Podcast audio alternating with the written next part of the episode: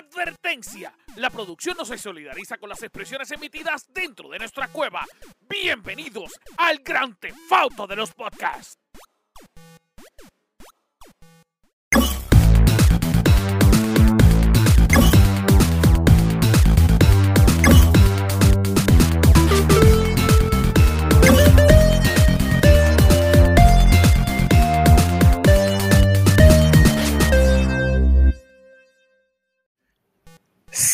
Saludos Corillo, que es la que hay. Bienvenido al mejor podcast del mundo mundial.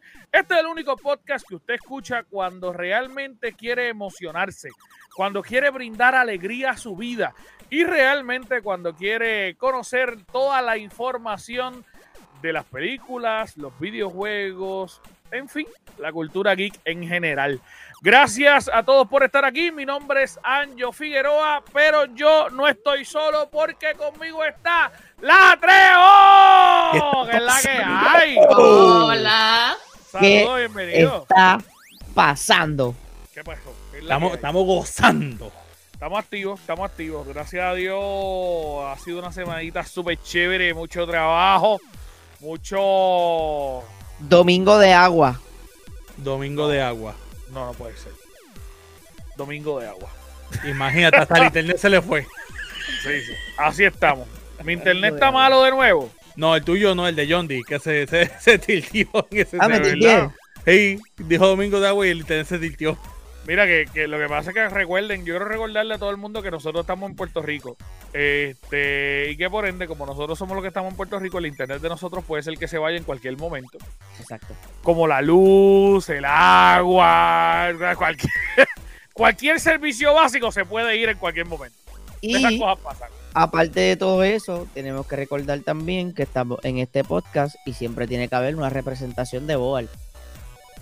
También. Es cierto, es, eh, es estar- cierto, es cierto. Está presente siempre. Mal internet en algún lado. Exacto. Mira, eh, Santo Cristo, no puedo creerlo.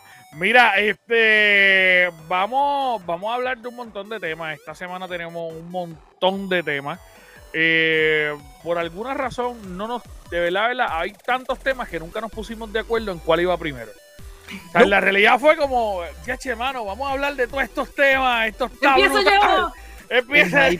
Ahí se Dale. tiró ella, se tiró el pecho no, a eh, Ali. Eh, dijo yo que Ali, eh, eh, vamos a empezar contigo entonces porque Ali está bien motivada. ¿Está bien? Sí. Así que Ali, cuéntanos qué es lo que tú traes. Ali es la mejor. Cuéntanos. Voy a empezar contando que Borderlands, y vamos a hablar de Borderlands de inicio, y Borderlands, bueno, el ¿Qué es estudio. esto?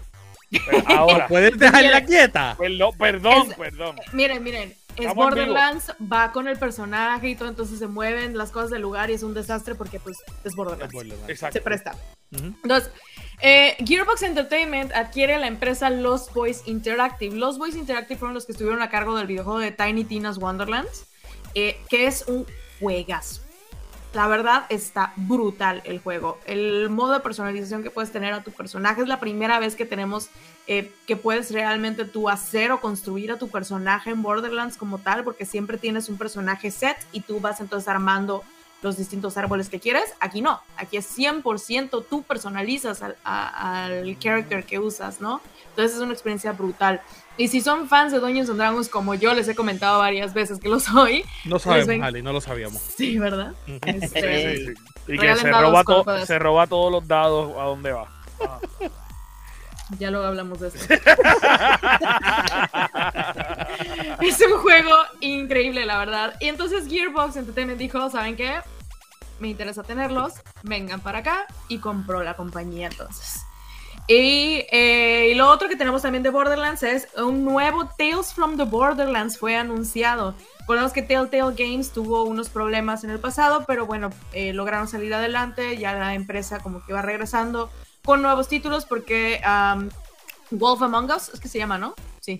Eh, ya sí. también va a salir una segunda parte, entonces anunciaron Tales from the Borderlands. Hay un poquito de, de controversia alrededor de esto, porque hay muchos que se están quejando que ni siquiera terminaron el primero y que ya están anunciando un segundo.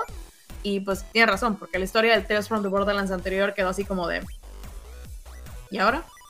Entonces, vamos a ver qué pasa. En verano es que dan los detalles del nuevo Tales from the Borderlands, entonces a ver qué sucede. En lo personal me encantaría que me dijeran qué le pasó a Fiona, porque es un súper personaje y no volvimos a saber de ella. Pero pues, a ver qué es lo que pasa. Lo más seguro ahora de alguna manera eh, vuelve y los retoman. A, a mí me pasó también cuando jugué el jueguito de ellos de, de Game of Thrones, que, que de alguna manera fue como, ajá. ¿Y a dónde vamos? ahora? Eh, y, es, y eso sí, nunca sacaron una segunda parte, no, nada. Este, pues, pero acuérdate que es como una historia. Ellos lo hacen, ellos lo que hacen es como si fuera un libro realmente, con toma de decisiones, una cosa bien extraña. Pero a lo mejor en el- la segunda parte sale. Sí, aquí fue mucho del conflicto también que tienen, que en Borderlands 3 como que no le dieron seguimiento, le dieron seguimiento a una parte, pero ignoraron otras partes, entonces va a ser interesante ver qué proponen, la verdad. Sí. Mira, yo, y, me voy full de rono y me perdonan, pero yo tengo una pregunta. Para esos juegos pequeños así, como el de Game of Thrones eso, que tienen esperado seguir, pero por el presupuesto o por simple y sencillamente que no vendió bien, no lo hacen. Obviamente no hacen y dejan a todos los jugadores que les gustó quizás el juego, eh, pues ahí. Man, ¿tú crees que eso es, eso es, eso es un punto de como que para atraer, o sea, como que en algún futuro, de aquí a 15, 20 años en adelante, qué sé yo, decir, este es el, el- el- la parte 2. Y si vas O- a salir como tú- Rose en la de Titanic, he esperado 84 años. Gracias. Sí. Pero yo ¿tú con es Metroid Prime movida 4. buena, sinceramente. Yo, yo eh, eh, voy a tratar de unir todo lo que preguntaste, porque preguntaste como ocho cosas. Ocho, y- ocho cosas en una, sí. Y de repente yo tra- de verdad, de verdad, de verdad, no, no las puedo conectar todas. Pero Él hizo, él hizo una pregunta de Miss Universo. sí, papi. El problema es que él no hizo la pregunta, él hizo la contestación, que es peor. No hice la contestación. Yo lo que eh, pregunto es: ¿tú crees que es costo factible o, o es recomendado que cualquier Ah. juego pequeño haga un juego así, open, open-ended, o lo cierre de manera sencilla porque no se sabe si viene uno próximo? Pues mira, la realidad es que ellos, por lo que yo he visto, esta compañía, ellos no tienden a sacar eh, juegos, pues porque realmente les nace sacar un juego. O sea, a diferencia de, por decirte un ejemplo, quizá un Ubisoft, que de repente te saca un Valhalla cuando les dé la gana, y de repente te saca... Ellos no. Normalmente ellos sacan juegos que, que son de moda. Eh, por, por decirte un ejemplo, cuando Game of Thrones estaba bien pegado, sacamos, sacaron Game of Thrones. Eh, si, no me, si no me equivoco, para la última película que se, que de la trilogía de, de Batman, eh, ellos sacaron Batman. Ajá. Eh, de repente, cuando estuvo Walking bien Dead. pegado Borderlands, sacaron Borderlands. Eh, ellos hicieron lo mismo también con Walking Dead. O sea, cuando leo Walking Dead y tenían en el pico de Walking Dead, boom, sacan un juego de. O sea, ellos sacan cosas que ellos saben que van a vender a corto plazo. Sí, porque esos juegos de, de Walking Claro, Dead son claro. malucos. Pero eso no significa que va a haber una secuela. Para nada. Porque entonces hace un juego que tiene un, un- un final que es para una secuela. Pues vamos a llamar, vamos a llamar a los directivos del juego y le preguntamos. Los llamo mañana mismo, no te preocupes. Yo te averiguo eso. Sí, ¿verdad? Sí. Porque nos está preguntando a nosotros como si nosotros supiéramos. No, pero es que es su opinión de ustedes. Me caso en la madre del diablo. Ay, él está preguntando, pero con un esfuerzo significativo. Sí, yo creo realmente que, es cuestión como de esto, ¿no? Que si el juego pega, entonces podrían considerar una segunda parte. Al final, como es el chiste de que tú creas la historia, yo creo que por eso es que dejan los finales abiertos.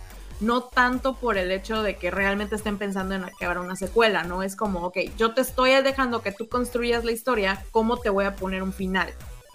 Exacto. Gra- gracias por contestarlo de manera experimento como se social. supone. No, gracias, Anjo. Gracias, Ali, Dios mío. Pero es que Ganar Chuck, Miss no, Universo. no, un experimento, no debo un escuchar- experimento social que lo hicieron en Gears eh, lo hicieron en Gears of War.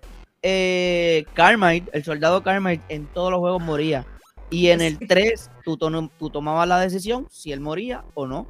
Pero y no es el mismo Carmen todo el tiempo. No son los hermanos. No es el- Carmine. son no, hermanos no, no es Carmine. el mismo. Es hermano, primo, el sobrino, el, el- Esa familia está hecha para morir. la familia está maldita. Dios mío, qué feo se pero que es la verdad. No, no, no, es que es como los, es como los Sí. pilotos de helicóptero de Resident Evil. O sea, si manejas de hecho, helicóptero en de el, Resident Evil, se 5, muere, mueres. en el Gear 5 muere otra Carmine también. Ya eh, sé, ya ni me digas, porque además son hermosos eh, esos personajes. Pues es un experimento social porque en ese juego Gear 3 eh, tú tomabas la decisión si sí o si no y ellos, mucha gente lo dejó de vivir y pues ellos se dejaron llevar. Ay, yo en no. el 5, en el 5 fue el Pero se vivo. llevaron a Dom.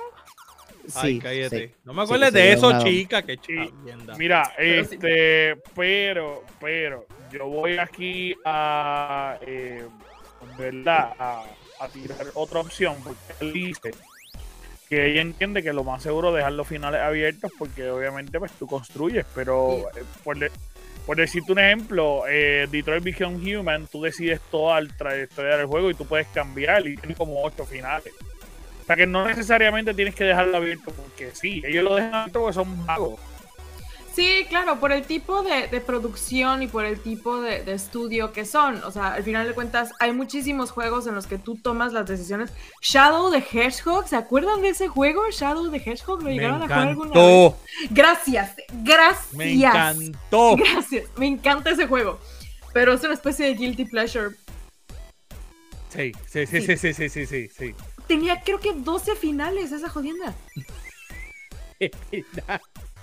Y me enteré que tenía 12 finales porque hablé con un amigo esta semana y me dijo, tenía 12 finales. Digo, ¿qué? Yo lo tuve que ver todo por YouTube porque dije, no, hasta aquí. Entonces, no, no.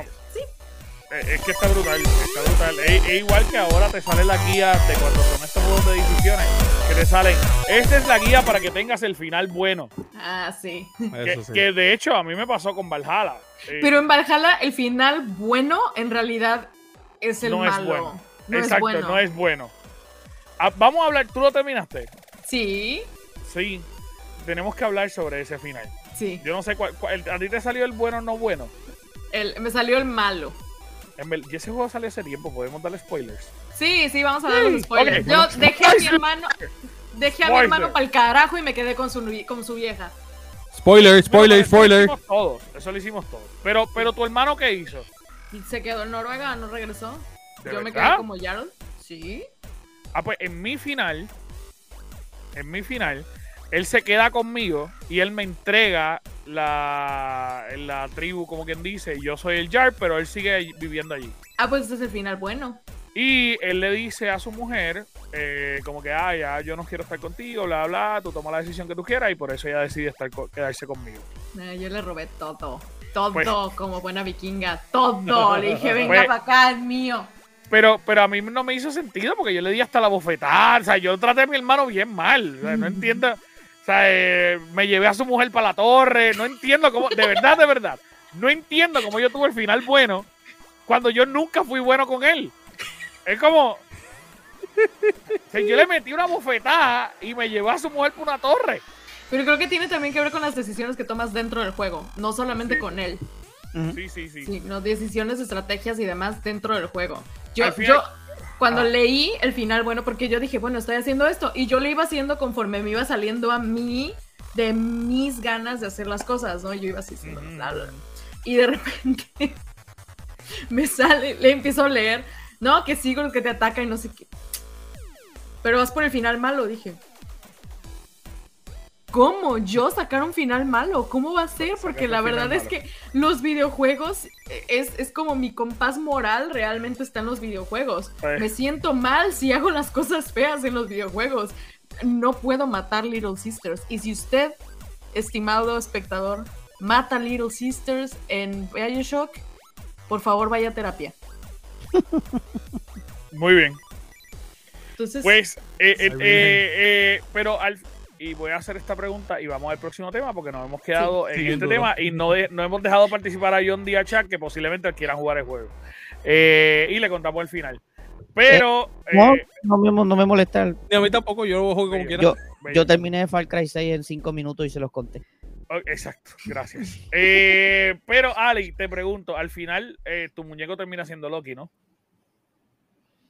el malo. El Loki. Ah, sí, me dio un coraje eso. Sí, es, por eso no puedes cambiarlo. Pero el Sí. presente no existe en los juegos de Assassin's Creed. No, no, ¿Cómo? no. Pero, pero a mí me interesa mucho lo que pueda pasar, porque de repente esa estructura de que los dioses sí están en la tierra regular Ah, sí. y de repente Loki ahora es quien maneja el avatar. Tengo que acabarme el Dawn of Ragnarok. A ver qué es lo Sí, que. eso yo no lo he terminado. A ver qué es lo que pasa. Entonces, ahí Yo no he ya llegado allá. luego les contamos. Yo lo abandoné ese juego. Tengo que Muy retomarlo. mal, muy Muy bueno. mal, muy mal, Sí, y abandoné Get Far back Cry at 6 it. también. muy mal, de verdad. Tienes que retomarlo. Y la siguiente, vamos a cambiarnos a la siguiente noticia que les se las tiro rapidito porque la verdad Vamos también estoy bien emocionada. Y es que Saints Row anunció hace un tiempo que iba a ser un reboot de su serie. Eh, van a hacer un juego nuevo de Saints Row, pero no continúa con la serie Saints Row de Fourth. Gracias a Odin. Eh, sino que van a hacer un reboot de la serie de Saints Row. Entonces vamos a ver qué es lo que pasa. Esta semana sacaron un trailer eh, llamado Like a Boss en el que muestran las opciones de personalización que va a tener dentro del juego y esto se ve cabrón. Yo no juego Grand Theft Auto en realidad, Saints Row es como lo que me gusta. Saints Row, para quienes no conocen, es un juego en el que tú eres jefe de una pandilla y tienes que conseguir el control de la zona para poder entonces hacer crecer a tu pandilla y poder seguir jodiendo por ahí y echando desastre. Ujú. Literalmente es la parodia de Grande Auto. Todo lo que eh, el reboot fue no fue tan bien recibido originalmente porque tiene como que hay conflictos de intereses porque los gráficos están entre entre el humor de Saints Row the Third y Saints Row 4 que son como más de caricatura como más de chiste y una mezcla entonces con lo que es Saints Row 1 y 2 que eran juegos un poco más serios como tal este y, Ali, pero discúlpame por interrumpirte, te quería mencionar que yo no sé si eh, eh, nuestros fanáticos lo vieron, pero Chuck sale en el trailer. Ay, Ah, sabía. Sabía que iba a llegar eso. ahí lo tenemos ya ven La hermosura. Chuck sale en el trailer y, y Chuck, la estamos, estamos bien orgullosos de Chuck. Mira, mira, solamente voy a decir que yo salí en videojuego y tú no. Es verdad, Sí, es es verdad. Tienes razón, solamente te voy a decir eso. Mira, por eso, por eso nada más me voy. Eh, vengo ya. No, yo te queremos aunque no salgas en videojuegos. Yo tampoco salgo en videojuegos, it's fine. Y yo tampoco. Como quiera me Ah, Miren, les cuento, antes de que Anjo regrese, les cuento las personalizaciones que vamos a tener en el juego para quienes sean fans de la serie o para quienes quieran darle una segunda oportunidad o quienes estén extrañando un poco Grand Theft Auto porque no salen 6 todavía. Bueno, pueden intentar con Saints Row. Eh, vas a poder eh, personalizar completamente a tu personaje, o sea, al jefe como tal. Vas a poder eh, personalizar los vehículos, las armas, tu headquarters, la ciudad completa. Vas a poder eh, personalizar a los Saints, que son los que pertenecen de tu pandilla, y a tus amigos como tal. Entonces, es todo lo que puedas del juego. Todos estos detallitos que, que puedas querer. Le puedes cambiar los rines al carro, le puedes poner arcoíris, puedes ponerte todo. Puedes hacer a Chuck, puedes hacer a Yondi, puedes hacer a Anjo, me pueden hacer a mí en el juego. Este, no creo que quieran hacerme a, a ninguno de nosotros tres. A ti quizás sí, pero a ninguno de nosotros tres, te lo aseguro. Sí, a mí sí, Confía, a mí sí. confía, Sí, confía. si te me vamos- hacen en te voy a hacer a ti para complacerte, te voy a, voy a hacer. Exactamente. Mira, yo voy a hacer a mi voz, la voy a hacer como yo, obviamente, pero a mis amigos los voy a hacer ustedes, van a ver. Me Dale, yo voy a hacer lo mismo. mi Yo voy a hacer lo mismo. Yo voy a hacer lo mismo. Tú puedes cambiar lo- los amigos también. Sí, Eso sale en el trailer. sí, los personajes también vas a poder eh, Ay, a ellos. Yo necesito, ah, yo necesito que alguien le haga un close up a la cara de Anjo que él puso. Eh, Anjo. ¿A quién quieres poner?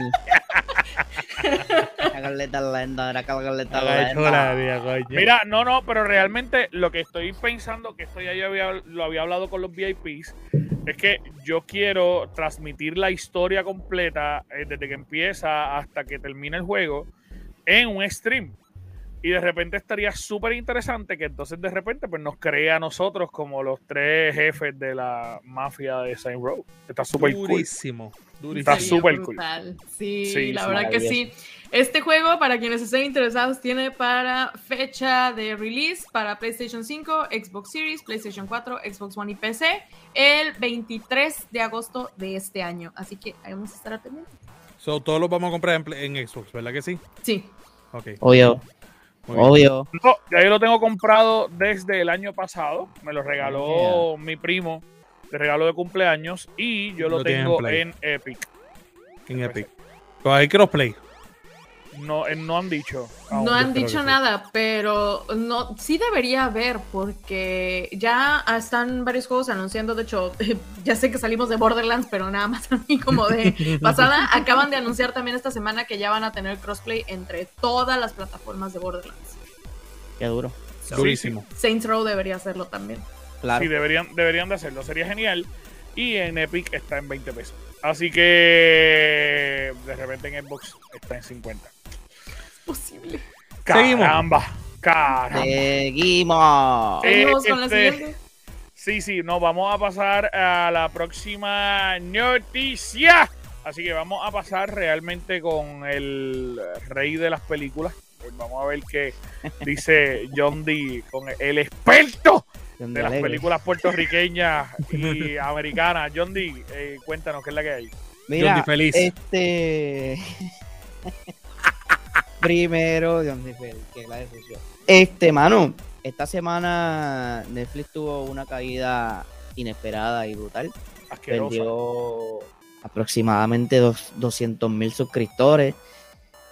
Eh, eso es demasiada gente. También en la bolsa de valores bajó un 35%. O sea, al nivel que ellos están estudiando la posibilidad de meter anuncios. Y empezarle a cobrar a la gente que está compartiendo su cuenta. O sea que Anjo me prestó su cuenta, a Anjo le van a cobrar más por compartir la cuenta conmigo. So que Mm.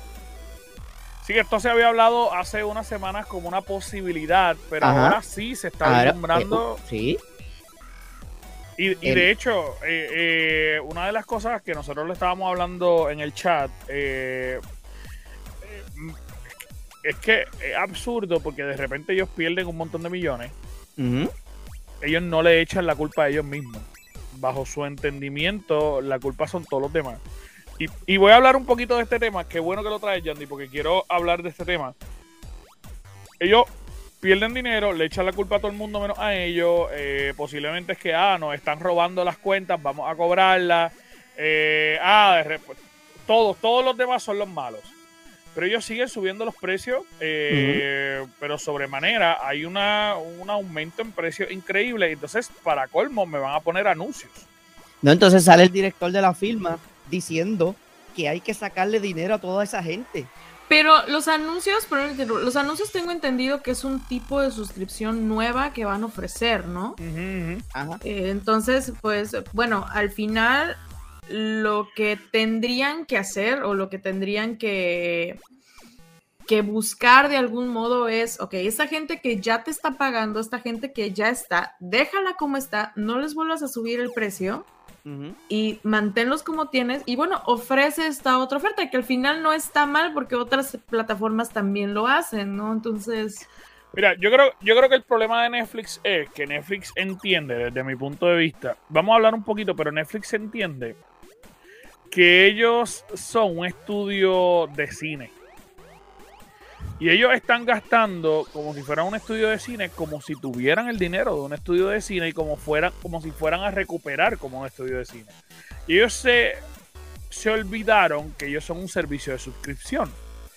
Y por ende, pues, si ese dinero baja, tu dinero va a bajar. Entonces, de repente, eh, tú no puedes hacer una película como la que hiciste con Red Notice, que fue con D-Rock y, y que es la película más cara que jamás ha hecho un servicio, un servicio de suscripción. Y después de eso, prometer que va a hacer una segunda y una tercera película de esa misma película.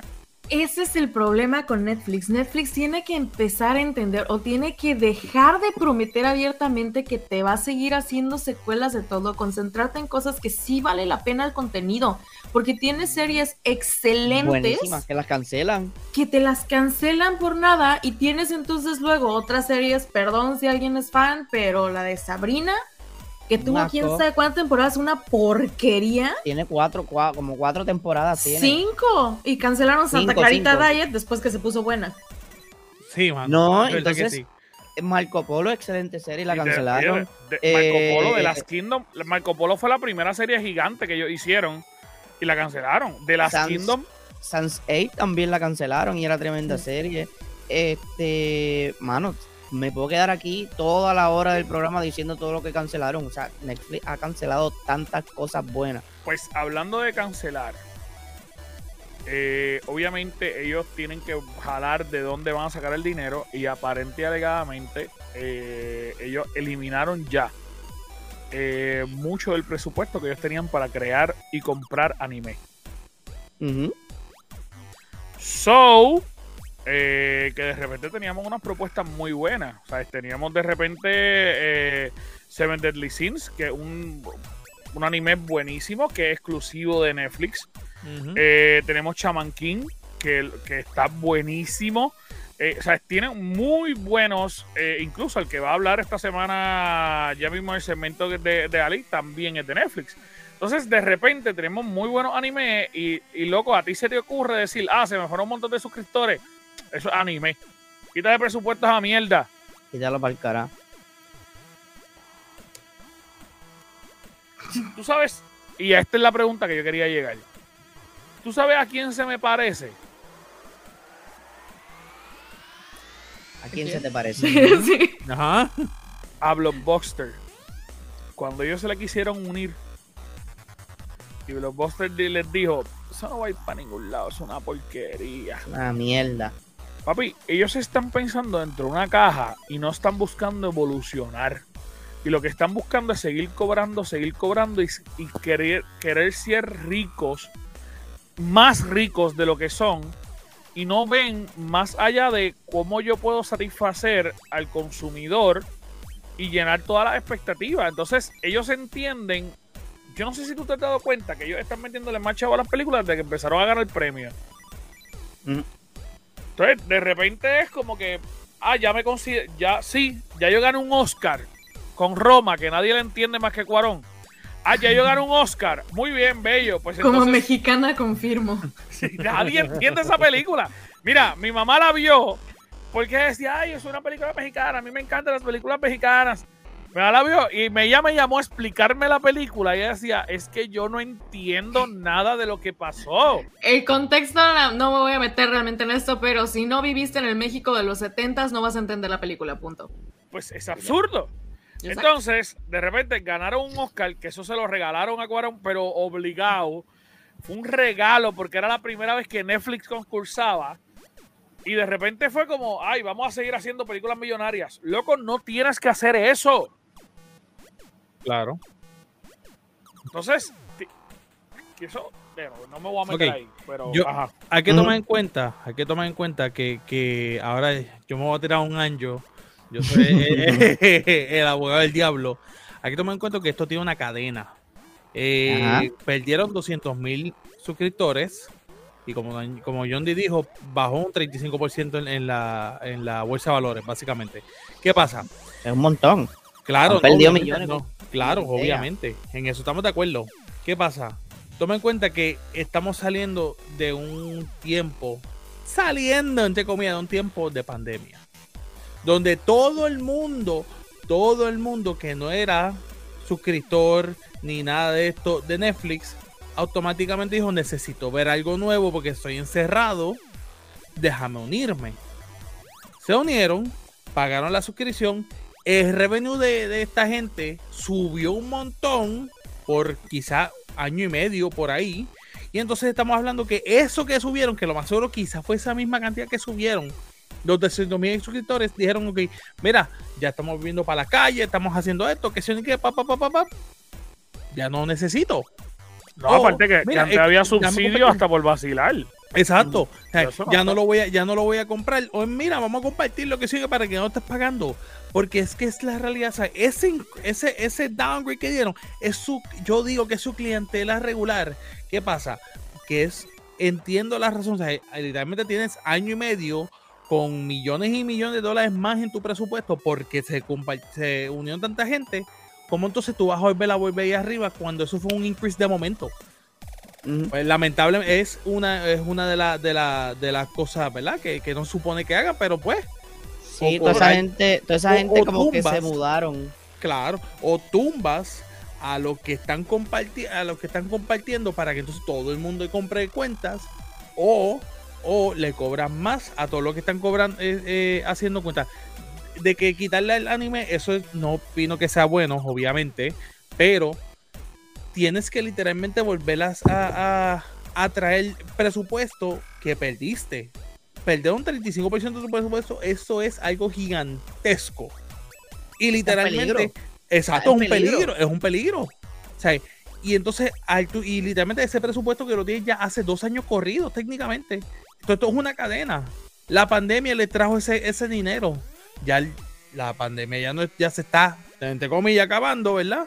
Entonces, bueno, pues, que en ese sentido sí, porque en general en, en las cuestiones de streaming ha bajado muchísimo en general, ¿no? Yo, yo empecé a hacer los streams en la pandemia, tenía un montón de viewers y un montón de cosas y pues obviamente bajaron ahora que regresamos porque la gente tiene cosas que hacer, porque la gente ya al no estar metida en casa, pues obviamente tienen que tratar Mira, de meter eh, otra forma, ¿no? Al Correcto. principio de la pandemia salió esta película en Netflix, eh, Extraction, algo así que se llama. Eh, fue la película más vista en el 2020. Yo me vi la película, yo vi la película los otros días. La película es una porquería de película. Pero, es que es no había más Hemsworth. nada. Pero exacto, no, No había nada más nada y fue lo único que salió y pues todo el mundo la vio y Por como eso que pues, mató un montón de gente. Está bien, pues, está bien, Ali, pero tranquila. Ali, Ali, tranquila. Ali, Ali Thor. Sí, es Thor, es Thor. No, no, claro, claro, es Thor. Y eso, eso, eso no se le quita, es Thor. Esto, pero ahí es donde voy, ¿sabes? Literalmente, no apoyo el. el Y así este mismo hizo un torbellino. Dios.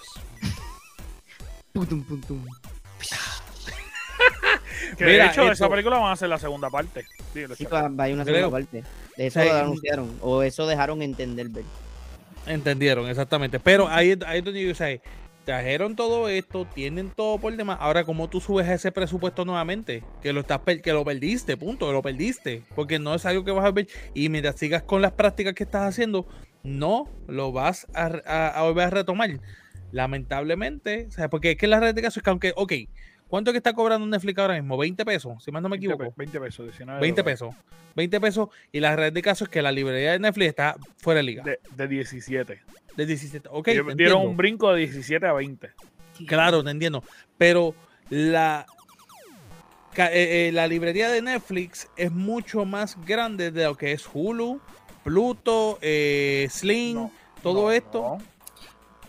No, Hay que por- ver- hay que ver la- no, porque yo me No, atrevo a papi, decir- porque acuérdate que yo me atrevo a decir que yo vi el 85% de las cosas que hay en Netflix. O sea, yo, creo- yo, yo- vi todo no, eso. no, no digas eso. No, no digas Papi, eso. sí. Yo vi hasta un documental de un loco que vivía en la cárcel.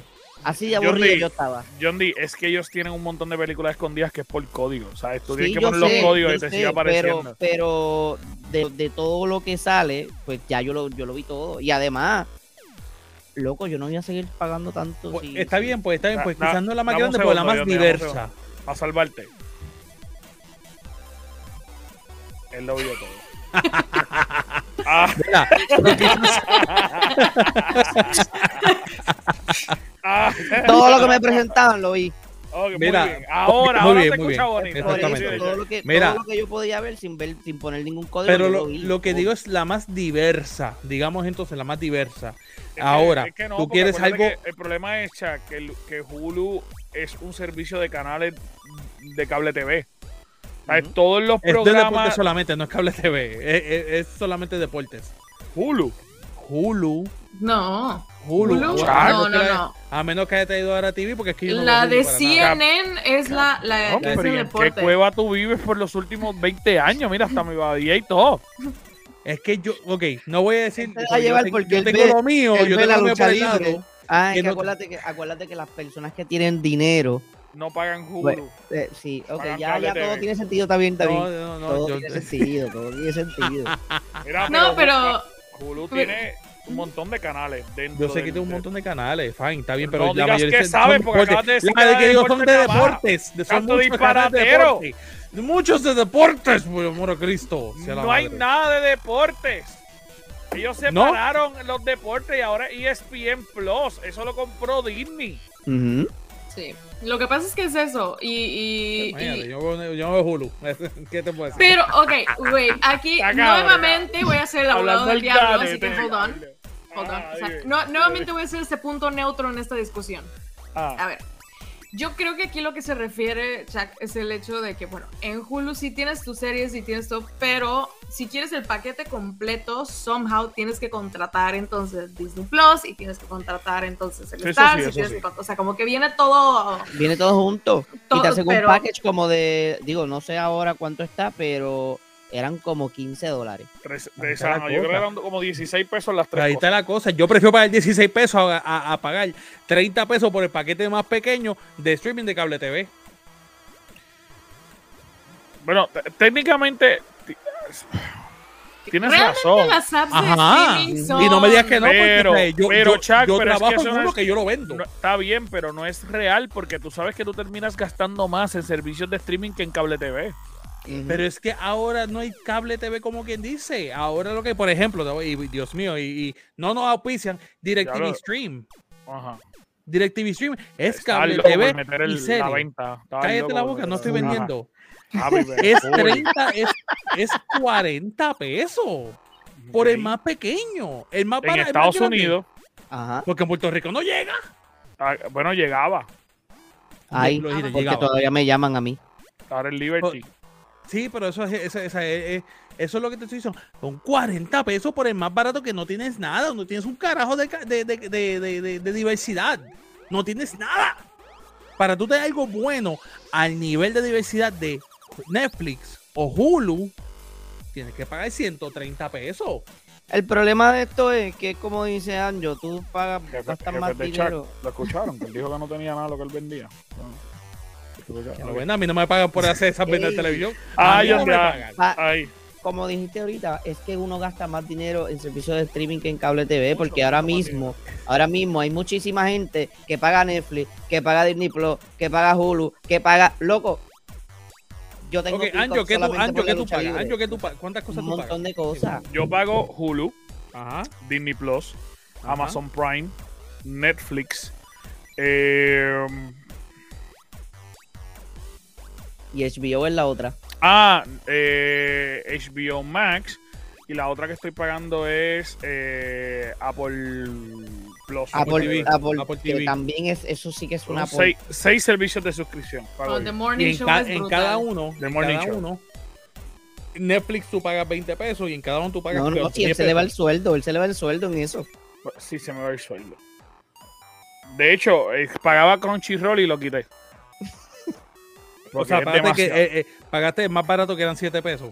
Lo entonces, por ejemplo, pa- yo creo que igual y como para irle dando, porque tenemos un montón de cosas más de las Sí. que hablar, porque podemos seguir discutiendo de esto todo el programa, pero Sí, sí, sí, este, sí. em, yo creo que también eso fue mucho de lo que pegó en Netflix, al menos, bueno, no sé si por allá salió la noticia, aquí en México salió la noticia de que Netflix ya no te va a permitir compartir cuentas. Muchos lo que hacemos, dólares. nosotros muchos los que hacemos, bueno, yo la verdad es que de yo pagar, pagar yo, yo pago Amazon Prime porque lo demás se lo roba mi papá. Pero el Disney Plus, por ejemplo, lo que hice fue una amiga me dice, oye, que estamos cuatro amigas, vamos a sacar un plan para un año, me pagas y te metes en la cuenta de la amiga, Entonces, pues es lo que hacemos para poder sacarlo, ¿no? Como que sacamos un plan familiar y nos metemos entre todos. Pero Netflix ya dijo que ya no te va a dejar compartir cuentas a menos que tengas registrado, más o menos como lo que hace Spotify con el plan familiar, es lo que, es lo que entendí. Eh, y pues mucha gente está como, a ver, como si esa es la forma en la que yo puedo pagar Netflix, es la forma en la que yo puedo estar ahí, ¿no? Compartiendo la cuenta con alguien, igual y me divido y voy con otra persona. Mucha gente, al menos aquí, porque que no sé si la noticia sí salió para otros lados que no sea Latinoamérica, este, mucha gente aquí es lo que estaba molesta y mucha gente sí dio de baja Netflix después de esa noticia. No, yo la di de baja cuando empezaron a subir. Yo pagaba 10 pesos y de momento pagaba 12 y de momento lo querían subir a 17. Yo dije, no, no puedo. Sí. No De esto. hecho, de hecho, el año pasado lo subieron dos veces. A principios de año lo subieron a 16 y a, a finales de año lo, pasaron, lo subieron a 20. Ujú. El mismo año. Eh, yo creo que Netflix eh, ha perdido un poco su norte. Yo creo que ellos tienen que sentarse y analizar, porque obviamente, aunque es el servicio de streaming más conocido, ahora mismo hay servicios de streaming que están trabajando para ser mejores que ellos y cobrando mucho menos. Tenemos un servicio de streaming, eh, por decirte Amazon Prime, que le está metiendo eh, aparente y alegadamente, según ellos dijeron, a cada episodio de Lord of the Ring casi 200 millones de pesos. A cada episodio. Ujú. Y, y- Es la serie más cara jamás hecha en la historia. Y lo único que te cobra son 100 pesos al año. Sí. Es una locura. Sí, de verdad que Es sí. una locura. De verdad que Entonces, sí. Digo, obviamente Bezos tiene toda la economía. Bezos tiene toda la economía del mundo para poder decir, joder, tío, yo puedo seguir pagando, pero vamos a la próxima noticia. Pero Yo anyway, este, mira. eh, acabo de encontrar un paquetito dime, de galletas que está hace una semana Dime, de yo- una... mira, hay una película que salió el día de ayer, Ah, Nicolas Cage, de Nicolas Cage. Ayer el 20 jueves, ayer- el, domingo. el, el- ¿qué día? Salió Hoy, el hoy es jueves. domingo. Salió el diablo, Día- ¿tú hoy, ves- hoy es ¿Tú has visto 20, este fin de semana, Yondi? Sí, pues eso está de agüita de hoy. Es verdad, por eso es. domingo, es- salió el jueves, el 21, Ay, el santo 21. Dios. Ajá. Eh, el peso del talento se llama la película. Así me decían a mí.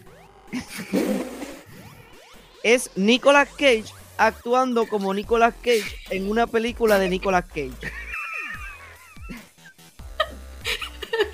Nicolas Si Cage, pudiéramos espérate, regresar en el tiempo, si pudiéramos regresar en el tiempo y pudiera yo hablar con los shitposters en Nimgur, llegaría y les diría, ¿qué creen? Su chiste se hizo realidad. Me regresaría, es todo. Porque, Ok. oye, que es la verdad. Nicolas Cage. Es una película de Nicolas Cage actuando como Nicolas Cage siendo Nicolas Cage. Sí, porque yo estoy grande. No sé, tú. ¿Te crees Es Nicolas Cage? Borderlands. Es que dijeron, dijeron el peso, dijeron el peso y salí yo. Es comedia, acción, este crimen. En verdad es Nicolas Cage desesperado por estar en una película de Quentin Tarantino. Es, es una pichadera. Ah, y también está el gran querido Mandalorian, Pedro Pascal. Pedro Arroz Blanco Pascal. Tienes que llamarlo Arroz como Blanco como se Pascal, llama. Dios Pedro mío. Arroz Blanco, sí. Pedro Arroz Blanco Pascal. sí. AKA tipo, el Mandalorian. Está en Tú das lados. una patada a una película y salen siete Pedro Pascal. Yo no sé. Yo a veces pienso. Yo a Le veces dieron una pienso patada y sí, tiene- le dieron una patada y sí, y él cayó, ¡boom! Eh, eh, ¿qué, qué es lo que necesitamos? Pa, Pedro Pascal, pa, Pedro Pascal, más Pedro Pascal. U- ustedes saben la historia, él la contó, yo no sé si ustedes la saben, la historia de cómo él logró el personaje de Game of Thrones. Eh, eh, ayudando a una de sus estudiantes a hacer el, el video para el casting, ¿no? Él le robó la oportunidad a su estudiante, el cabrón. ¿Quién, quién? Pedro, Pedro Pascal. Pedro Pascal, él daba actuaciones, de, eh, clases de actuación en Nueva York.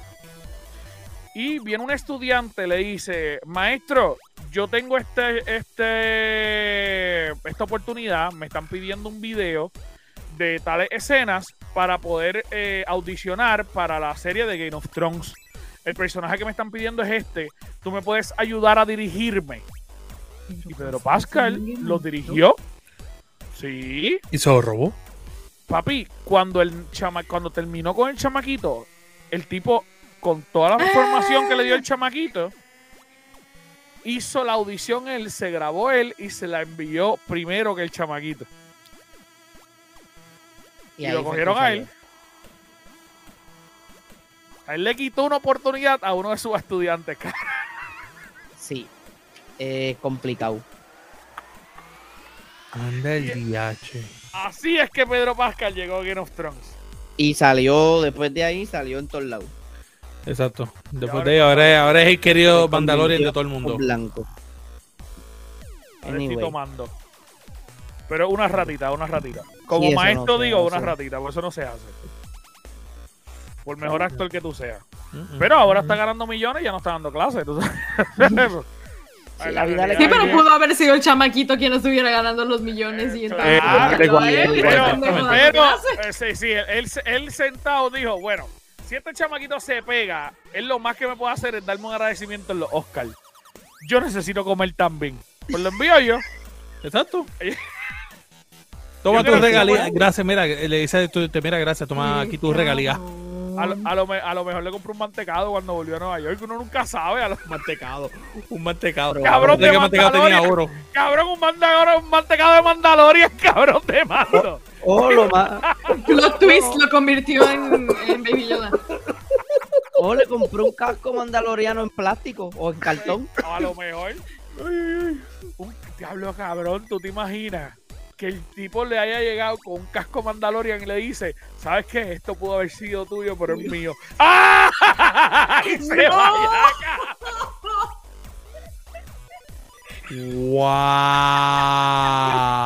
¡Wow!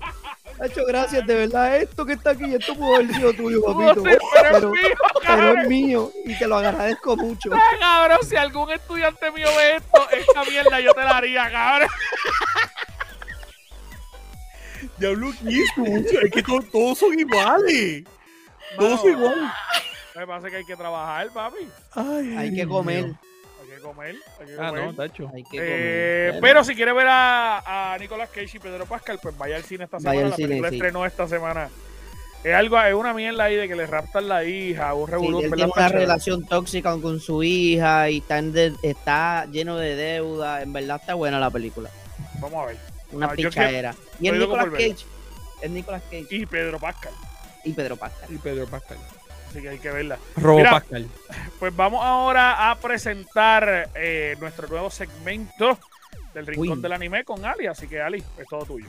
Ali. Pues eh, ya que estamos con el tema de Netflix, además esta semana es que acaba de estrenar la segunda temporada de este gran anime que es Pacific Rim The Black. Entonces ahí les dejamos el clip para que puedan verlo, disfrutar y ojalá se animen a verlo. Chequense esto. Vamos allá.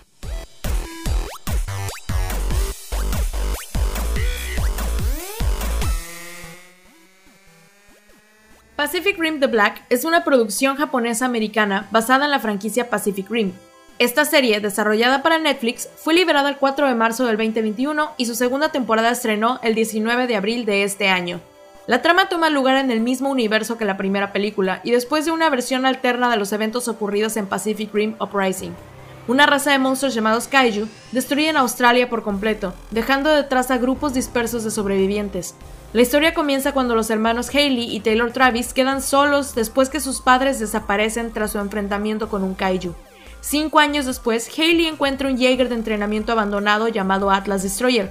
Taylor y ella lo activan y comienzan la búsqueda de sus padres, lidiando en el camino con Kaiju que merodean la zona, otros sobrevivientes y gente que busca quedarse con Atlas Destroyer para ellos mismos. Aunque la serie no tenga el humor de las películas, es una gran expansión a los conceptos y monstruos que el público reconoce de la obra original. Pacific Rim The Black captura la visión detrás de este mundo, añadiendo increíbles escenas de acción, personajes con conflictos reales y desarrollo, y una aventura en busca de un propósito y crecimiento. Muchas gracias, muchas gracias, Ali, de verdad. Ali, verdad, gracias. Un gustazo. Adiós, Ali, está aquí. Gracias, Ali, gracias, gracias, gracias. Sabes que yo la empecé a ver, eh, de verdad, la está buena. Está muy buena. Está muy, muy, muy buena. Este, y aparte que, que la historia de los hermanos, eh, yo creo, yo creo que lo chévere es ver otra perspectiva dentro de ese mismo mundo. Eso, como que siempre hemos estado desde el lado de los, de, pues ya sabes, de, de los Jaeger y de los que entrenan para esto, ¿no? Entonces ver cómo los civiles están pasando por todo este conflicto. A mí me gustó, a mí me gustó, sí, Ok. sí, sí, sí. Así que si la full por parte de Ali Anime Partner. Así que Mira. si quieren compartir su cuenta de Netflix conmigo, en confianza lo pueden hacer. Bien, pobretón, de verdad, bien pobretón. ponte para lo tuyo. Ponte para lo tuyo. Mira, pues, pues, podemos hacerle una de estas compartidas, ¿sabes? Porque. yo- Dale, yo- vamos arriba. Sí, sí, sí, dale. pero- Aquí, Ay, aquí, aquí, aquí. Ay, eh, que le- ¡Eh, no! Espérate, espérate, ¡Ay, espérate, Olvídate. ¿Qué? La gente que está viendo esto va a decir: No, ¿Qué carajo ¿Qué le pasa a este muchacho? No tiene ningún sentido. Bienvenidos al Gamer Cave. Pero así somos. Esto es un excelente clip. Mira, pero, Literal. pero, pero, este, Vamos entonces a pasar al próximo tema que lo tiene el Lord de el Gamer Cave, Lord Chuck. Así que, Lord, cuéntanos. Mano, no sé si vieron, ¿verdad? Esto, eh, obviamente la película, ya que estábamos hablando de películas, la película Sonic está arrasando con todo el mundo. Está brutal. Está arrasado, o sea, eh, está buenísima. El que lo ha visto, espectacular. El que no, vaya a verla. Eh, pero, mano, después de que hizo una subida bien buena, acaba de dar una caída bien sólida. Sega acaba de anunciar las diferentes versiones del juego. Eh, yo le pregunto a usted, si tú vas a comprar un juego que te fascina, tú quieres comprarlo todo, tú sabes que tú, sabes, tú haces el pre-order, haces todo pa- y tú lo quieres todo. Se supone que comprando el mascarote, tú tengas todo, ¿verdad? Así como siempre funciona. Aparente y alegadamente así es que funciona. Se supone que así que se supone. Ahora, yo quiero compartir con ustedes, para que ustedes Eh, vean Ese chavo. cómo va a ser distribuido el juego Sonic Origins. El pre-order de Standard Edition, que es lo único que te trae, el juego. El Star Dash Pack, que es el DLC gratuito con la preorden del Standard o el Digital Deluxe, te va a traer estas tres cositas que tienes aquí. Obviamente, las 100 estrellas, Mirror Mode y Letterbox Background. Ok. Premium Pack, coming soon. Te trae todo esto que tienes aquí. Desde character animation de la música, animaciones en el hub y toda la cosa. Chévere. Classic Music Pack, música adicional. El, el Digital Deluxe Edition te trae los 100 juegos.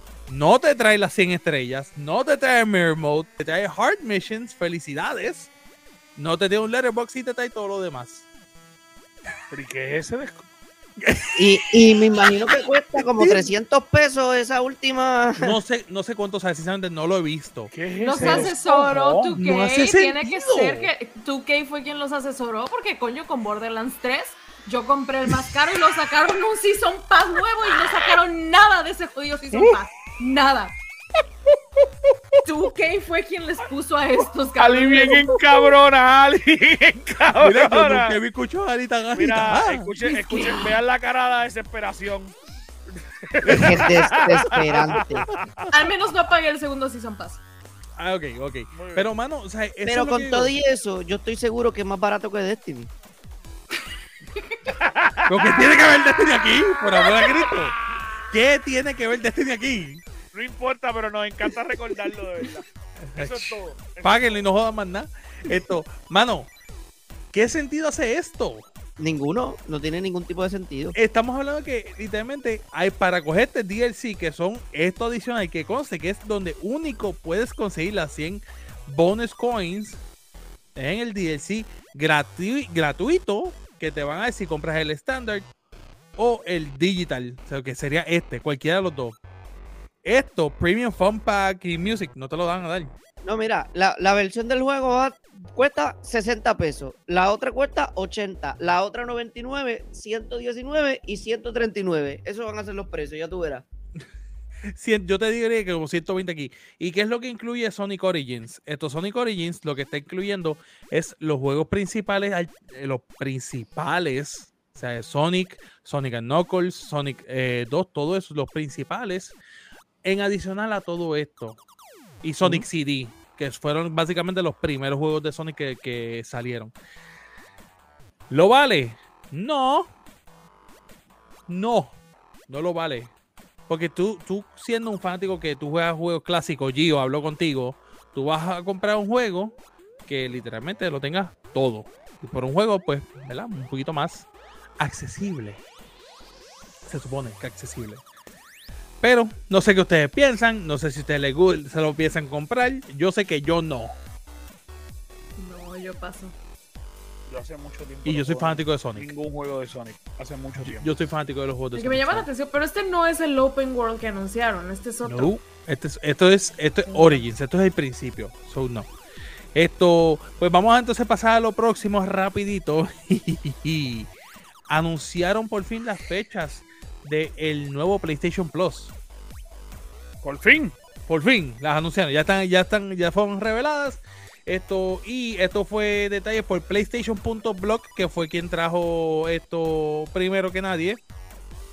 Esto, eh, los mercados asiáticos, excluyendo a, Japón, van a ser los primeros en tener servicio eh, para mayo 23, 2020. Japón va a luego tener servicio para junio primero. Las Américas va a ser entonces para junio 13 y Europa para junio 22. Tiene ahí la fecha. Ahora, ¿cómo es que será ese, ese upgrade? ¿Cómo es que qué es lo que usted va a hacer? Yo no sé ustedes, pero yo por lo menos, yo quizás, y quizás, vuelvo digo quizás, me vaya con el PlayStation Plus Extra. Porque sinceramente yo no necesito 400 juegos de, de, PlayStation 1. no necesito eso. PlayStation 1, PlayStation 2 y supuestamente Vita, pero yo tampoco, yo tampoco. No, o sea, yo diría el PlayStation que, que con, con 10... Algunos jueguitos de PlayStation 1 y... Pero no, no. Sí, no, pero es que no puedes seleccionar, John. No, exacto, no, no, ah, no, pues no, no, no, ¿para qué? Va a tener 400 juegos y ya. Literal. Esto, y mano, esto no hace sentido. No, todavía no me hace sentido porque no he enseñado nada. Y no, no, pero, pero yo de verdad voy a coger el. Realmente en cuestión de upgrade, yo voy a coger el extra, que es el que tú estás diciendo. Y ya. Es que no tienes que coger más ninguno, porque realmente. O sea, tú te compras un PlayStation 5 para jugar juegos de PlayStation 1. Gio, sí. si yo quiero un juego de PlayStation 1, lo, lo juego en PlayStation 1. Pero para que yo me voy a, recomprar un servicio que me da los juegos de PlayStation 1 en una consola nueva, que para, empezar yo odio las gráficas viejas ya. Y se van a ver exactamente igual, porque si tú me dices que te lo vas, lo vas a jugar y lo vas a ver cómo se ven exacto, remasterizado. No, yo, yo no odio las gráficas viejas. Lo que odio es lo que odio es el dichoso port sin ningún tipo de, de soporte. Porque él me, hace un port y, literalmente no se ven bien para nada. Sabemos que no, que no te molestan las gráficas viejas. Has comprado todos los celdas que han tirado desde que sacaron el último bueno. Y el último bueno fue el de 64. Qué cabrón, no. GameCube, Toilet Princess está brutal. Gracias. Gracias. Pero, o sea, la realidad es pero está ahí al lado. Está bien, pero nada, te callas tú 64 y GameCube, ¿cuántos años de diferencia tienen? Bueno, para Wii también lo sacaron. También exactamente, hicieron un port en Wii. Sí, sí, no y, Chuck, lo compró también. No, fíjate, no, lo compré de GameCube, sí, pero... Yo sí tengo los dos. Yo no, yo no pude. Ustedes dos son parte del problema. Sí. Eh, eh, Ali, Ali. Ali, tienes que chacarla. Al otro lado, al otro, ahí, ahí, que se joda, ahí, que se joda. Nunca se la chocaron. No. Yo, ¿Tú entiendes que era como... Una, oíste, ahí. Está, ahí, ahí. Como que, como que un, mal, un malentendido ahí bien extraño. En verdad, en verdad, hay que cuadrarle un día, Yondi, que, que tu esposa se para al lado y cuando yo haga así te meto una bofeta. Es duro. Oye, es duro, De verdad, la necesito que eso pase. Mira, y esto es, eso es un clip bueno, ¿viste? Sí, sí, es como. ¡Pah! Y digo, ¿qué pasa? Yo necesito que eso pase. Eh, mira, vamos a hablar unos temas bien cool, así que vamos a pasar rapidito con los Beat News, a ver qué trae esta semana las chicas del Gate. Vamos a pasar para allá.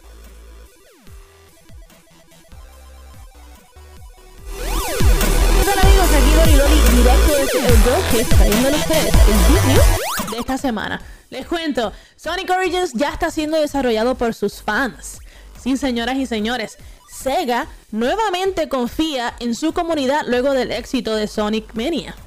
Este juego va a ser una recopilación perfecta de los juegos más exitosos de Sony, dándonos eh, bien fuerte en la vena de la nostalgia. Um, por otro lado, si eres fan de Splatoon, también tengo noticias para ti. Si tienes Splatoon 2, ya salió el Octo Expansion y está disponible en el Nintendo Switch Online, ¿ok? Lo único que tienes que hacer es ir, bajarlo y obviamente dejarnos saber ¿Qué te pareció este juego? Obviamente estamos calentando porque ya se dice que en septiembre va a estar saliendo Splatoon 3, así que vayan preparando esa pintura porque lo que viene va a estar muy bueno. Les recuerdo que todos los lunes estoy con las chicas en el Girl Cave, así que los invito a sintonizar a las 8 y 30 de la noche. Esto es todo por hoy. Un beso y un abrazo y nos vemos en la próxima. Súper, súper, súper. Gracias por los big news. Que estaban hablando también de Sonic. Así que Vamos a ver qué pasa con ese revolut de Sonic. Que, hermano, es interesante el hecho de que eh, Sonic eh, de repente lo, Sega esté metiendo desarrolladores fanáticos dentro de sus juegos. Yo creo que ninguna otra compañía está haciendo eso. Yo creo que ninguno, tienes toda la razón. O sea, de repente es como que, ah, tú eres fanático, te gusta mucho el juego, eres un buen desarrollador, pues vente, vamos a incluirte dentro del desarrollo del juego, porque si te gusta Sonic, ¿quién mejor que tú puede ayudarnos a crearlo? Fíjate que ha estado sacando ahora BioWare, está anunciando y sacó como un community search y están súper transparentes en, en la producción de Dragon Age 4. Eh, y están sacando como que los posts y más o menos están haciendo esto porque tienen gente que contrataron y demás que para, aparente y alegadamente, como dicen, este, también son fanáticos del juego. Entonces, si, si empiezan realmente los estudios a hacer esto, creo que sería una muy buena idea. Sería bien Es interesante. espectacular. Yeah. Bien, bien interesante. La, la única compañía que no haría eso jamás sería Nintendo, porque Nintendo los demanda. Pero es como si tú eres fanático de Mario, sabes que es demandado. Eh, pero, Ah, Ay, con nosotros, oye. doble demanda. sí, sí, sí, literal. Ese peluche, pues te, nos pueden demandar porque hay un peluche ahí de Nintendo. Y, por- ¿Qué peluche? eh, esa gente está al garete, de verdad. De verdad, Sí, de sí, está al garete. están Eso es lo a lo que loco. demandan a sus propios fanáticos.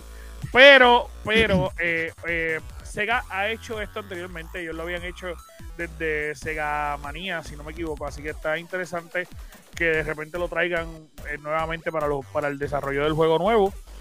Hay que ver cómo corre, porque yo creo que eso está bien. Yo, como dice Ali, yo creo que todas las compañías lo deberían de hacer. Deberían.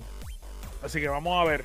Mira, vamos a hablar de un tema caliente, un tema candente. Ay, Dios mío. Eh, y está Encendido. bien- está bien interesante el tema.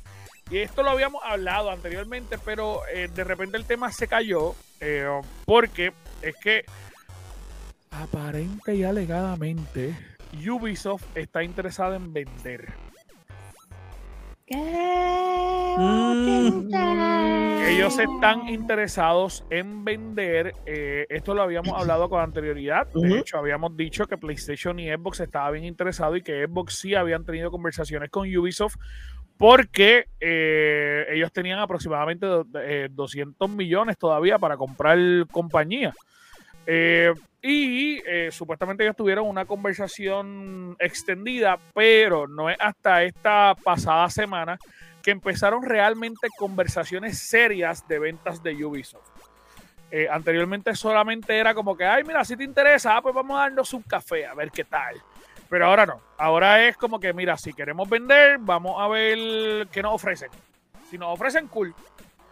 Y obviamente ellos empezaron a hablar con dos firmas de capital privado. Son dos firmas que no tienen nada que ver con videojuegos, sino son dos firmas totalmente ajenas que se llaman ambas, se llaman Blackstone Incorporated, que eso se ve como una compañía como de, no sé, de la CIA o algo.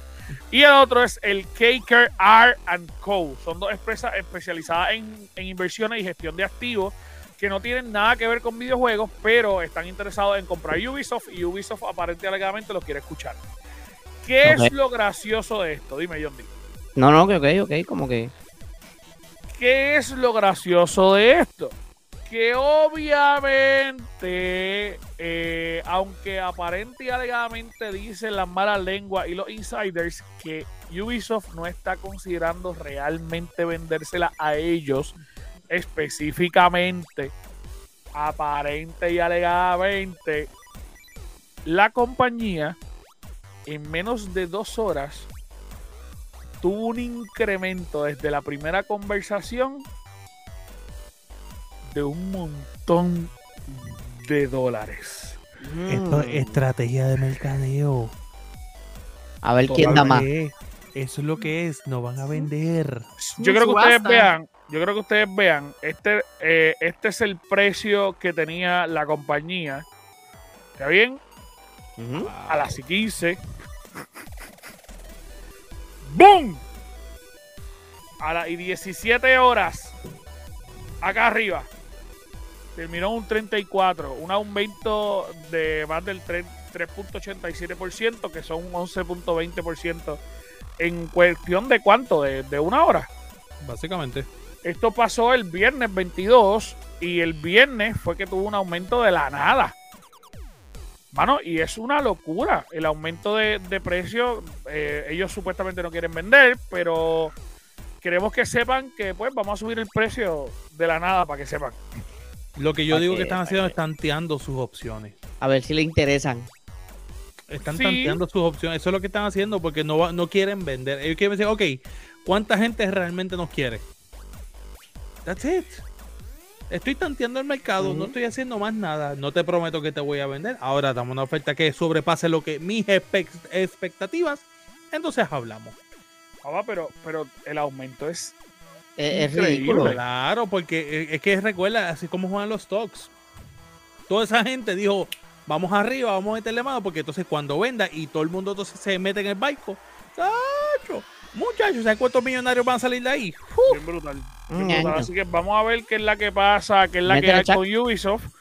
Eh, No obviamente, obviamente ellos han construido de alguna manera eh, una buena compañía, una compañía bastante eh, fortalecida, aunque realmente ha tenido algunos problemas de algunas quejas y todo lo demás, pero realmente es una compañía fortalecida, una compañía fuerte y, y que realmente con, eh, con Valhalla ahora mismo es una compañía bien sólida.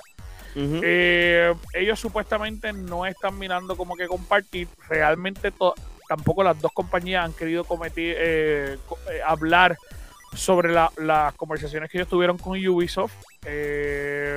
Pero Ubisoft le escribió un email a sus empleados que dice que hemos construido un portfolio fuerte y está idealme- estamos idealmente posicionados para capitalizar las oportunidades emergentes ¿Viste? Ahí está, ahí lo en tienes. el rápido crecimiento de la industria. Ahí lo tienes. O sea, no quiero vender, pero voy a enviarle un email a todos mis empleados que digan, ¿sabes qué? Vamos a capitalizar lo que hay. Nosotros tenemos algo fuerte, vamos a capitalizar. Claro. Es que igual y también es anticipándose, ¿no? A, pues, finalmente están como, están como si fuera Pac-Man agarrando todo. Yo creo que la industria de videojuegos se van a quedar siendo Pac-Man y dos fantasmitas, ¿verdad? porque así es como va. Entonces, igual y se están anticipando a lo que esté pasando. Efectivamente, Ubisoft, yo creo que de los estudios como tal de videojuegos es posiblemente el más fuerte por sí solo. Sea, si no nos hablamos de un estudio respaldado, de un estudio que todavía sigue por sí mismo, yo creo que Ubisoft debe ser el más fuerte. Como dices, eh, realmente Valhalla lo vino a poner, o sea, sacaron la pelota del parque. O sea, completamente. Y, y con la expansión que sacaron ahora de Ragnarok, no lo pensamos dos veces y los fans del juego lo dijimos. Toma, aquí está mi dinero, llévatelo, Yo la, por favor. yo la compré y no le no he tenido tiempo para jugarlo.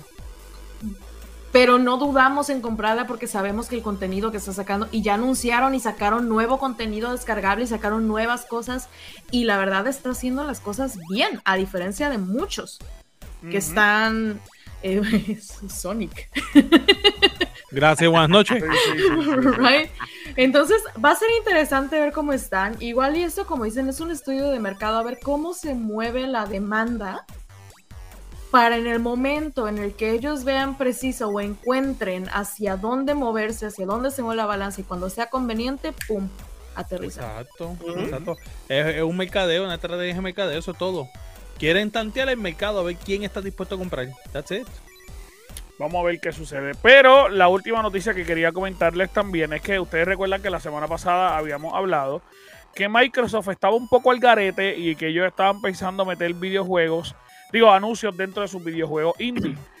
Quiero aclarar públicamente si usted es fanático de nosotros y usted es fanático de varias de las eh, de las páginas que hay en Puerto Rico de videojuegos, las otras páginas les mintieron y les voy a ser bien sincero.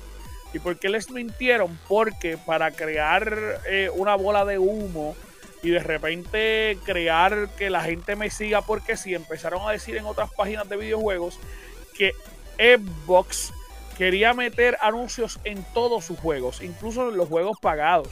Eso es una mentira. Es una mentira, una vil mentira. Y lo dijeron solamente para ganar seguidores.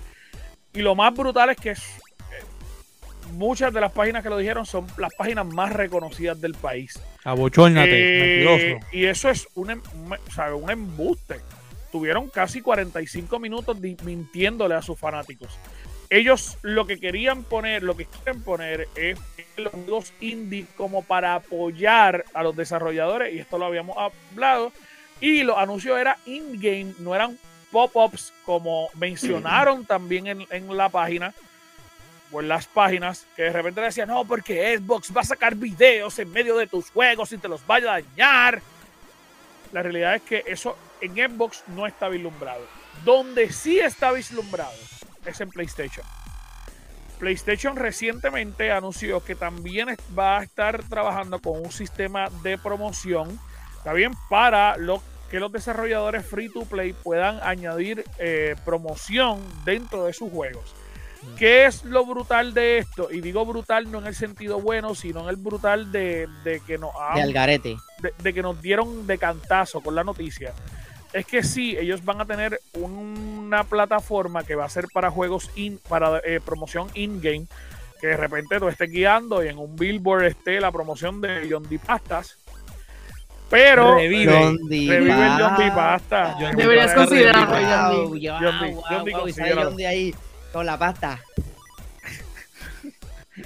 O, y lo otro que sí ellos también están considerando es que sea el mismo sistema de anuncio invasivo de los celulares, que de repente tú estés jugando y de repente ¡pap! te salga un video de John D. Pasta bailando con un hula hoop mientras se lava los dientes. Eh, eh, PlayStation sí está considerando este tipo de promoción para, lo- para los desarrolladores free to play, eh, que vamos, actualmente juegos como Rogue Company, que es un juego free to play, te da la opción de ganar más experiencia si tú ves videos.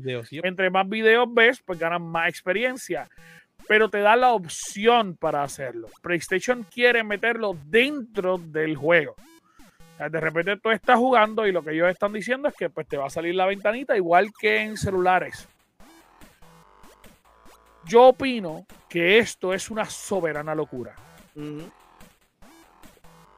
Mira, mira los juegos de teléfono al fanático que juega, que le gusta jueguitos esos de teléfono. Tú pasas una tabla y automáticamente tú tienes un anuncio de otro juego. O de otra cosa O de, random. o de- exactamente, otra cosa random. Eh, no es, o sea, eh, le quita la experiencia literalmente al jugador. Porque la quita, la quita de manera horrible. ¿Lo van a dejar de hacer? No, no lo van a dejar de hacer. Lamentablemente. Pero tú sabes qué es lo que a mí me molesta. Que, que en celulares es entendible porque ellos te están obligando a comprar el juego sin anuncios. Ajá. Correcto. En Si tú, no PlayStation quieres, si tú no quieres este anuncio, pues, pues, pues compra- te vale paga, paga por la 1.99. versión cara, exacto. Pero en PlayStation los van a incluir en la versión free to play. O sea, no es una opción de que tú vas a comprar el juego, es que tú vas a tener Eh, que eh, mamarte eh, es anuncios. obligado. Si quieres jugar el juego. So que lo que la gente va a hacer, o sea, por ejemplo, yo cuando Pero es- vea eso, ajá. pues yo no voy a jugar ese juego. Yo tampoco. Pero es, es que ese, ese es lo que estoy en el caso porque es técnicamente entiendo yo que debe de ser lo mismo. La versión free to play, pero la versión free to play tiene una versión pagada. Pero es que PlayStation no tiene esa, esa, esa versión dentro Actual- de su. Actualmente no la tiene, pero yo que digo es que lo, lo, lo que se supone que hagan es que porque Bueno, a lo mejor, exacto. más. A lo mejor. exacto, es como yo iba a decir. Nada, tú quieres jugar este juego sin anuncio, cómpralo. Está. 10 pesos lo, te ti- vale. lo tienes en tu membresía, lo tienes en tu PlayStation Plus, lo tienes en tu esto. By the way, hay algo bien importante. Lo que dice la nota es que PlayStation está considerando generar ingresos de, de dos formas diferentes. Número uno, obviamente ellos están eh, buscando ingresos que de estos anuncios se divida el 50%. Ellos se quedan con el 50% y dan los otros 50% al desarrollador. By the way, Xbox se va a dar completo. Lo. Pero, eh, porque es lo más normal, te voy a dañar tu juego. Pero la otra forma que PlayStation está considerando ganar dinero es irse a la forma en que PlayStation lo hace. Digo, eh, Facebook lo hace y es vender la información de juegos de los jugadores a estas compañeras, compañías indies para que desarrollen juegos de acuerdo a la realidad de los usuarios. Mira, hermano mío. Así que PlayStation de repente se está convirtiendo en otro Facebook. Ay, mi madre. Porque pues ellos vamos a vender los datos de comportamiento de los jugadores en el juego para que estos desarrolladores pues sepan qué es lo que a ellos les gusta jugar. Ujú. Wow. Qué fuerte. Y by the way, el informe eh, dice que supuestamente este sistema se va a estar planteando tan lejos como finales del 2022. O sea, ya, ya, Que- ya, Que ya están algunas fases de prueba en algunos juegos. ya. Y, y lo más brutal, tú sabes que lo más brutal, que nosotros como jugadores, cuando empezamos un juego, que, nos, que empezamos de repente a jugar, nos dan como siete contratos y nosotros los aceptamos todos. Sí, mira, exactamente. O sea, alguno de nosotros se ha sentado a leer los contratos que dan los videojuegos antes de empezar. Si dices que si eres un mentiroso. Nadie. Nadie. Falta un capítulo de eh, South Park de eso. Es que es eso. Le vendes el alma al diablo y ni te das cuenta. y Sí, no sabes. Entonces, pues de repente van a vender toda tu información a unas compañías pequeñas para que ellos sepan que a Ali Wagner le gusta jugar este tipo de juegos.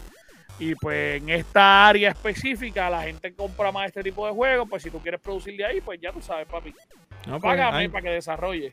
pues Anjo, pues ya tú sabes que no puedes, no puedes jugar entonces el jueguito de Epic. Digo, de, de, de, de Steam. College King. No lo puedes jugar ya entonces. Yo lo recomiendo siempre. El hecho que dijiste el nombre, mano, me mata. Si ustedes quieren, ustedes quieren jugar un buen juego, ese es el juego que recomendamos esta semana. College ¿Qué recomienda Anjo Figueroa? No hay Gamer No lo busquen, no lo busquen. No lo busquen. No Mira, este lo está recomendando. No, Pueden no, buscar no. Coffee Talk, eso es bonito. Coffee Talk, Coffee Talk, puedes buscarlo. O Así ¿cómo que, este? Tunic, eh, el, de- el que salió de Xbox, Dios mío, esto es. Little Tunic, era. De zorrito que era como, como un juguito de Zelda. Tunic, Tunic, Tunic. Tunic, Tunic, exactamente. Así que vamos a ver qué pasa. PlayStation obviamente está buscando eh, ingresos, la- el 50% de los ingresos publicitarios. Xbox lo está dejando gratis. PlayStation quiere robarte eh, tu, Tu dinero. información y venderla. Y aparte de eso, PlayStation también te va a poner video en los juegos free to play. Eh, yo creo que. No sé. Yo creo que, yo creo que PlayStation sí está desesperado. Suena desesperado. Suena a desesperación. Sí. Pero no le digas eso es fanático de PlayStation, por favor. No, es que hay muchos fanáticos de PlayStation que nos ven quizá y, y, y quizás no pueden pelear con nosotros, pero suena a desesperación. O sea, yo, yo soy realista, yo he defendido un montón de veces a PlayStation aquí.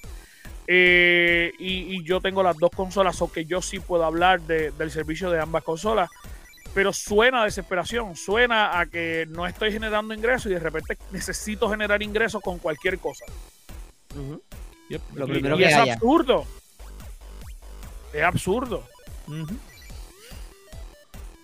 Bueno, Nada, yo- Wow. yo creo, Vamos yo a creo que no- yo creo que nos quedamos con este silencio. Sí. anonadados. Sí, porque es que, es que, es que está. No, Sí, vámonos, porque vámonos, ya es necesario irnos. sí. Wow. Eh, mi amor, escríbanos lo que ustedes piensan de que PlayStation venda Tu información. tu alma. PlayStation está al garete. Bye. Y bueno, Sí, Dime, dime, dime. los- hablando de las almas, entonces este también se pueden dar al Gamer Cave. Saben que pueden entrar al gamercave.com y apoyar este podcast en el que normalmente tenemos un poquito más de opiniones, pero lo de PlayStation realmente nos tiene como... ah, Así que Como, ajá. pueden entrar a la página web y apoyar nuestro portal de donando unos 5 o 10 dólares al mes para unirse al plan VIP, volverse parte de nuestra familia. Eso les da acceso a Discord, actividades exclusivas con nuestros eh, personas VIP y les da oportunidad de ganar una tarjeta de 20 dólares al mes al ser seleccionado eh, como VIP del mes. Esto se hace una vez al mes, entonces pues ya saben ustedes tienen beneficios para poder pertenecer a nuestra familia los invitamos además a escuchar todos nuestros otros shows porque durante la semana tenemos para ustedes también una eh, cantidad de contenido muy interesante que pueden escuchar y que pueden seguir desde nuestras redes sociales. Así que los invitamos a que nos sigan. Prometemos que normalmente hablamos un poquito más, un poco más de opinión. Y también a checar nuestra tienda, por supuesto. Eh, Saben, ahí mismo en la página elgamerke.com, ahí tenemos a Anjo y a Chuck usando las gorritas que ofrecemos para ustedes. Tenemos gorritas, vasos, hoodies, camisetas, todo lo que usted necesite para llevarnos con usted. Entonces, La ropa que sí. interior, si quieren. Hasta ropa interior si quieren. También. Nada mejor que ver, ver, ver a Yundi la nalga de alguien. Pero, pero yo no quiero ver a John en nalgas de nada. Mira, nos vemos. Nos vemos. Por eso es que estas cosas pasan. Bye, bye.